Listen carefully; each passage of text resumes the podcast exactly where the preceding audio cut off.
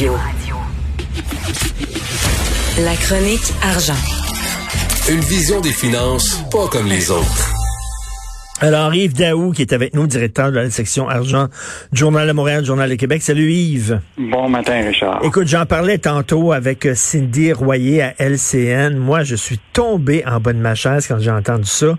Monsieur Fitzgibbon qui veut fournir des données médicales des Québécois de la RAMQ aux Écoute, compagnies euh, pharmaceutiques. Ça me fait penser à l'expression attirer comme le miel les abeilles. là. Oui. Alors, je sais pas c'est quelle abeille qui a piqué le ministre, là, mais euh, écoute, une déclaration comme ça, euh, tu sais, les données de la RAMQ sont une mine d'or pour guérir la population du monde entier. Euh, écoute, cette semaine, là, je veux juste te rappeler que l'étude des crédits à l'Assemblée nationale, est- est- écoute, normalement, ça, c'est un secteur relativement plate pour la majorité de la population québécoise. là. Mais on a suivi ça toute la semaine. Bon, tu te rappelleras que euh, Fitzgibbon était à la commission aussi pour euh, quand il a fait la déclaration. Il dit moi, je savais qu'on négociait avec Guy la liberté, puis j'aurais été prête à l'acheter le 10% Puis là, il fait cette déclaration là aujourd'hui.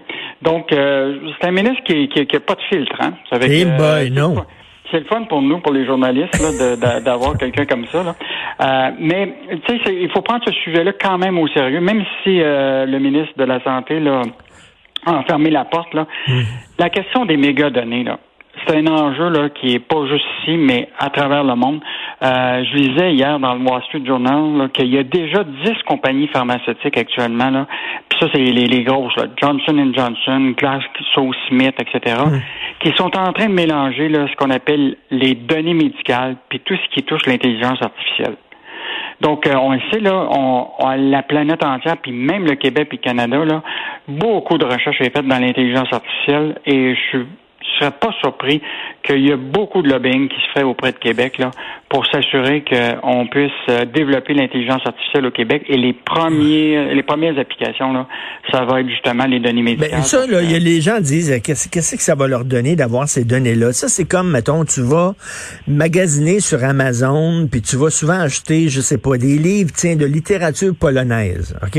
Tu vas acheter ça, puis chaque fois que tu vas ouvrir Amazon, ils vont tout le temps te conseiller des trucs concernant la Pologne parce qu'ils savent que toi, tu es intéressé par ce genre d'affaires-là. C'est ça, là. C'est que si les big pharma, ils savent, mettons, que euh, il y a beaucoup de Québécois qui ont besoin du médicament ABC, ben là, ils vont nous vendre le médicament ABC. C'est comme ça, là. Ils vont utiliser ces données-là pour faire davantage d'argent.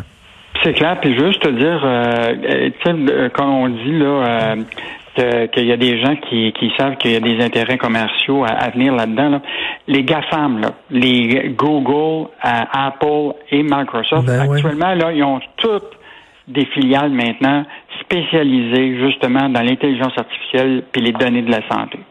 Donc, euh, ça veut donc dire que c'est un enjeu euh, commercial énorme qui s'en vient. Euh, puis, je pense que ce que nous, on va devoir faire, c'est s'assurer que quand ces entreprises-là vont faire le lobbying au Québec, euh, qu'on puisse les suivre, puis on va les identifier, puis on va leur poser des questions.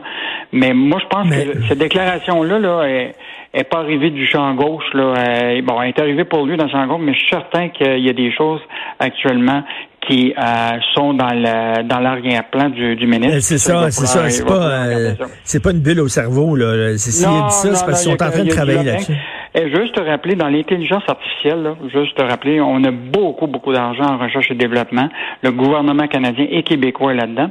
Et ce qui est fascinant, là, c'est actuellement les plus gros budgets actuellement de, euh, de justement dans l'intelligence artificielle et peuvent être appliqués pour euh, évidemment le secteur de la, la, de la pharmaceutique, la, le médical, tout ça.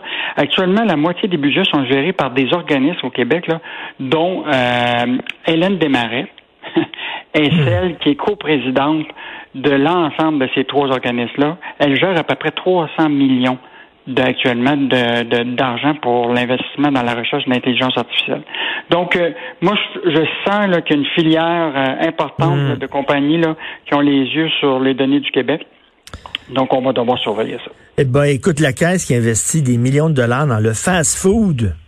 Écoute, ça c'est c'est fascinant. On, on puis ça c'est pas un communiqué de presse que la caisse, euh, tu sais, il a fallu euh, gratter puis aller voir des documents qui étaient déposés aux États-Unis parce que Restaurant Brand, qui euh, qui est une compagnie américaine qui détient Tim Horton, euh, ben évidemment ils ont ils ont des documents qui sont déposés aux États-Unis. Puis là, on a effectivement découvert que la caisse avait misé plus que 238 millions de dollars dans la restauration rapide. Euh, juste te rappeler que euh, euh, Restaurant Brand, c'est eux autres qui sont propriétaires de, à la fois de Tim Hortons, de Burger King, euh, etc. Hmm. Écoute, c'est plus de 10 000 succursales à travers l'Amérique du Nord. Euh, au Québec, il y en a, au Canada, excuse-moi, il y en a 3 000. Et je pense qu'il faut se rappeler là, que toutes ces, ces les compagnies de restauration rapide ont été touchées par la pandémie. Mais ce qui est fascinant, c'est comme ils ont fermé toute leur, euh, leur salle de dîner, euh, puis que là maintenant c'est le, la livraison euh, rapide par euh, évidemment par l'auto, ou aussi les applications qui fait livrer à la maison. Écoute, déjà pour Tim Hortons, là, la livraison là, a presque plus que ça, neuf fois plus qu'avant que l'année passée. Donc les gens là se tournent vers la restauration rapide pour se faire livrer la bouffe. Mais, mais ce qui est, ben, la caisse a vu un filon. Là. Mais ce qui est drôle là-dedans, c'est d'un côté, le gouvernement lutte contre la malbouffe. Ils veulent même taxer euh, les, les, les, boissons gazeuses, etc. Ils veulent interdire euh, l'ouverture de restaurants de fast-food à la proximité des écoles. Euh, ils luttent contre l'embonpoint, etc. En disant c'est un, c'est un problème de santé publique numéro un. Et là, de l'autre côté, la caisse investit dans le fast-food. Euh, j'ai l'impression que les gens de, de malbouffe au Québec vont probablement euh, sursauter à cette, à cette nouvelle. Mais là, euh, je pense que la Caisse a aussi des obligations de rendement. Fait que, et je, te rappellerai cette semaine qu'il y avait lors de l'étude de crédit, il y en a qui disaient que la Caisse devrait commencer à investir dans les endroits où ce que ça rapporte. Alors, probablement qu'ils ont identifié ce secteur-là comme euh, une mine d'or. Et rapidement, le, le, cirque, on parle tout le temps de, de, dizaines, de centaines de millions, etc. Mais pendant ce temps-là, les gens qui ont fait la popularité du cirque, ses propres artisans, attendent toujours d'être payés. Eh, écoute, bon, je te rappellerai cet été, là, il y a eu euh, Gilles Saint-Croix, euh, un des fondateurs, et avec des artisans, était s'était présenté là, au parc ici dans le, dans le Vieux-Port pour faire une manif pour rappeler l'importance des artisans. Alors là, ce qu'on apprend, là, c'est que bon, ils sont à peu près une 140 à réclamer au cirque des millions.